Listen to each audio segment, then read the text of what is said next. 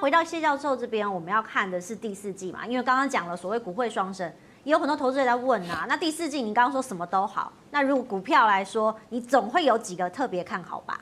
其实基本上，我觉得今年的第四季的表现，呃，可能跟去年会稍微不太一样，因为今年我们面临到几个状况嘛。第一个就是呃，油价持续的上涨，原物料的价格持续的在飙升。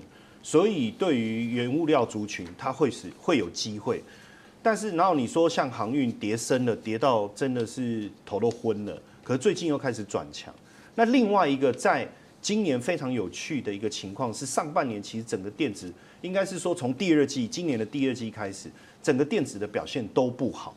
可是很奇怪，市场并没有想象的这么糟，也也果然，这个目前第三季的。这个财报出来以后，加上第四季的预估，所有上市柜公司的老板，除非他们串通串通好，通通说谎，好，但是我觉得不可能，好，那他们都说，其实明年是很好的，而且很多订单是满到，就是被客户追哦，他们都吓到不敢去公司哦，为什么？因为客户就在门口，拎头给来呗，拎头给来呗，啊，就是就是我头给赶紧起来，为什么？因为要订单嘛，对，现在已经被客户追到这种。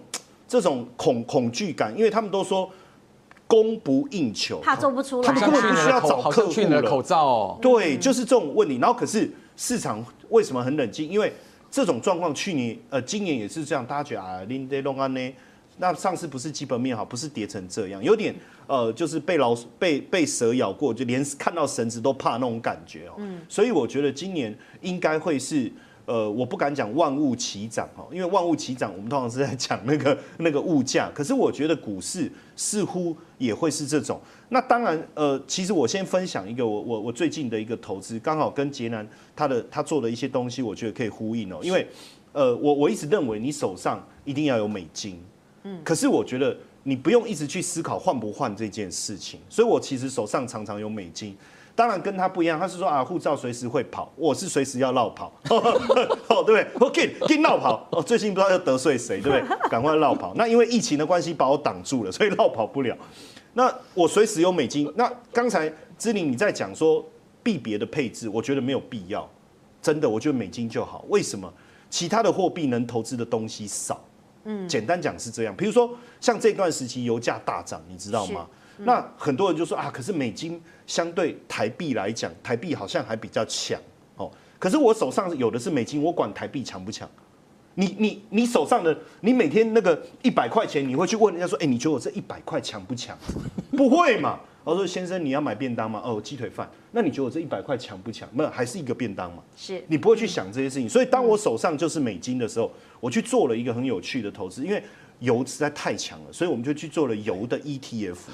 你就直接在在海外的你的美金，你就做油的 ETF，那个赚到就是哦，真的你不会再去。我现在才讲对不对？简单说那个眼神，都说没有早点讲。对对对，然后还有一个哈，就是最近在货币市场，他刚才讲日元哦，实际上最近的货币市场是这样，因为油很强，所以是加币在升值，日元在贬值。所以其实货币市场你也可以做类似这种做法，就是我去买呃去买加币换加币啦，然后把日元换换美金这种概念嘛，或是透过 CFD，它可以做到一种很简单，就是我做多加币放空日元。当然这个是顺顺着油价走，但是这一波油价有点下跌啊，又讲太晚讲。但是我觉得很生气哦，对对对，很生气，对不对？但是我觉得油油这就是为因为过了一个多月才又找我来嘛。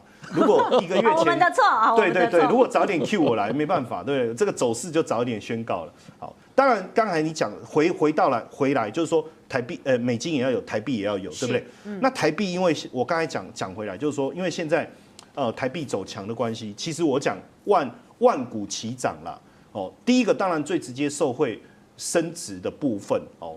营建，哎，最近那个银建老板那个嘴脸看的都很讨厌。地产市场很好啊。啊，无被安诺，嗯、啊，我工人嘛起，啊，原物料嘛起，啊，处理被被啊，不爱啦，不爱被哦。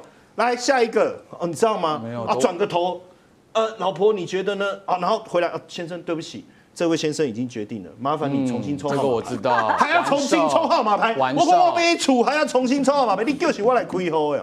我们这几个月都是每天都在对保，然后很多人都冲进来都在玩售，都玩售。哦，所以保护也现在就是因为买房子的需求，也是开始都去柜台这样找捷南哥。真的，我们刚好有银行部门哦，真的真的玩售，真的是这样。所以你说银建银建类这个产业会不会好？一定会嘛。是。那再来，当然食品上游的部分，它它可以掌控原物料，它可以转嫁，这也是一个。不过通常食品的涨幅比较没有那么强啦。那再来，你说呃银建好，当然相对应的钢铁啦、水泥这些也会好哦。然后另外一个就是说，呃，如果大家知道最近棉花涨涨势这么凶哦，这个部分也其实也是。呃，各位可以去留意的哈，包括造纸啦、塑化，然后所以列了一堆，他说啊，怎么都有，那当然不是通通吗？对，其实我 讲了没讲？对，其其实其实因为是为了版给我们，为了是因为版面，你知道吗？不然我本来想要写一个全啊，所以其实在，在在台币升值的情况下，当然因为因为制作人问我说，那会不会有受害的？嗯，我说我不喜欢讲人家的短。短处，可是我说真的还没有，为什么哈？我讲一个很简单的例子，那你会说收美元的不是受害吗？可是你别忘了，他收了一堆美元是因为出口很好，那就算台币比较强，他只是少赚而已，他不会不好。对，他长线还是多的，对，他一直赚钱，他只是少赚，但是不会不好。所以我说，在这种全我们的升值。是因为全球经济成长的情况下，我觉得后面呢、啊，其实大家只要你喜欢，你你你就买，你不要想太多，说哪个好哪个不好，只是赚多赚少的差别而已。好，如果升值概念我们都蛮确认的话，那我们可以看一下说，哎，最近尤其是所谓的 IC 设计或是半导体，因为大家都在看到护国神山这两个大类的概念，有没有办法继续的加持台？因为一开始标题就是元宇宙，我一直以为我今天有发挥元宇宙的机会，哈哈，因为我现在是所谓的元宇宙专家，啊，因为但基本上呢，我我觉得呃，现接下来市场的一个发展，哈，不管你讲元宇宙也好，其实不管是 MacBook 也好，或者是大家讲 iPhone。十三还是反正不管所有的议题，现在都牵扯到就是晶片，甚至电动车哦，就是晶片。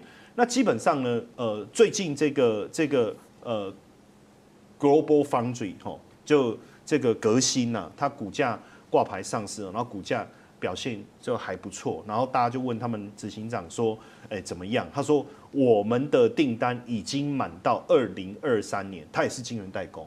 那如果连连那个第三线的女星戏约都满了，那一线还可以还会接不到片酬吗？对不对？所以台积电是比较就就他讲话是一个比较呃保守的，我觉得他就是说你去问他，他也不见得喜欢讲那么多事情，有时候是奔着不要讲太白，对。可是实际上真的，我觉得整个半导体市场，那你如果说晶圆代工这么好，它在好什么？所以上游。晶圆代工的上游就是矽晶圆嘛，那晶圆代工的这个呃这个中间上游的中间，再往上的中间就是 IC 设计嘛，那再往下走就封装测试嘛，那是不是都会好？那当然，我觉得在投资上，我们选，因为很多人就问我说，老师，台积电跟联电要买哪一个？我说，不然你就买世界先进好了。哦，结果他他说，可是台积电联电都涨了啊，哦那里塞，我我懂，我那里该买联电的话，哎，怎么换世界先进涨？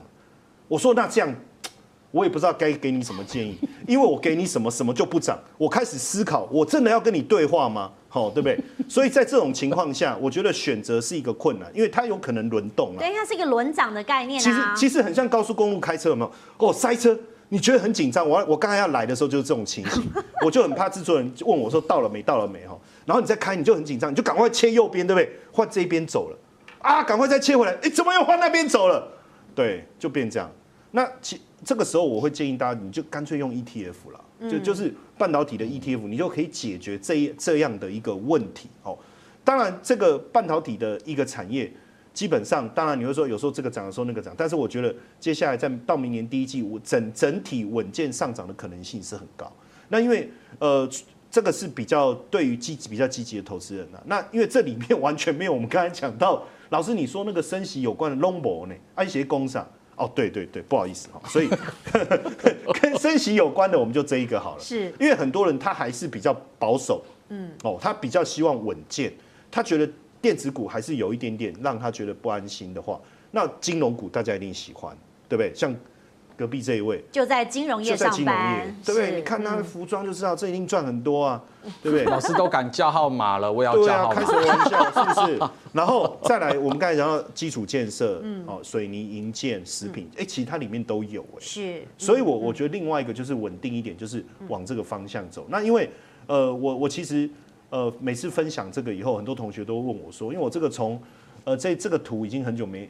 就是我都只有换 K 线图啊，很久没有拿出来用了。不是，呃，一直都用这个换 K 线图，K 线图就可以了。对对。那我的意思就是说，因为呃已经一段时间，表示这个趋势还是很好。嗯。那很多人就问我说，那什么时候要停利？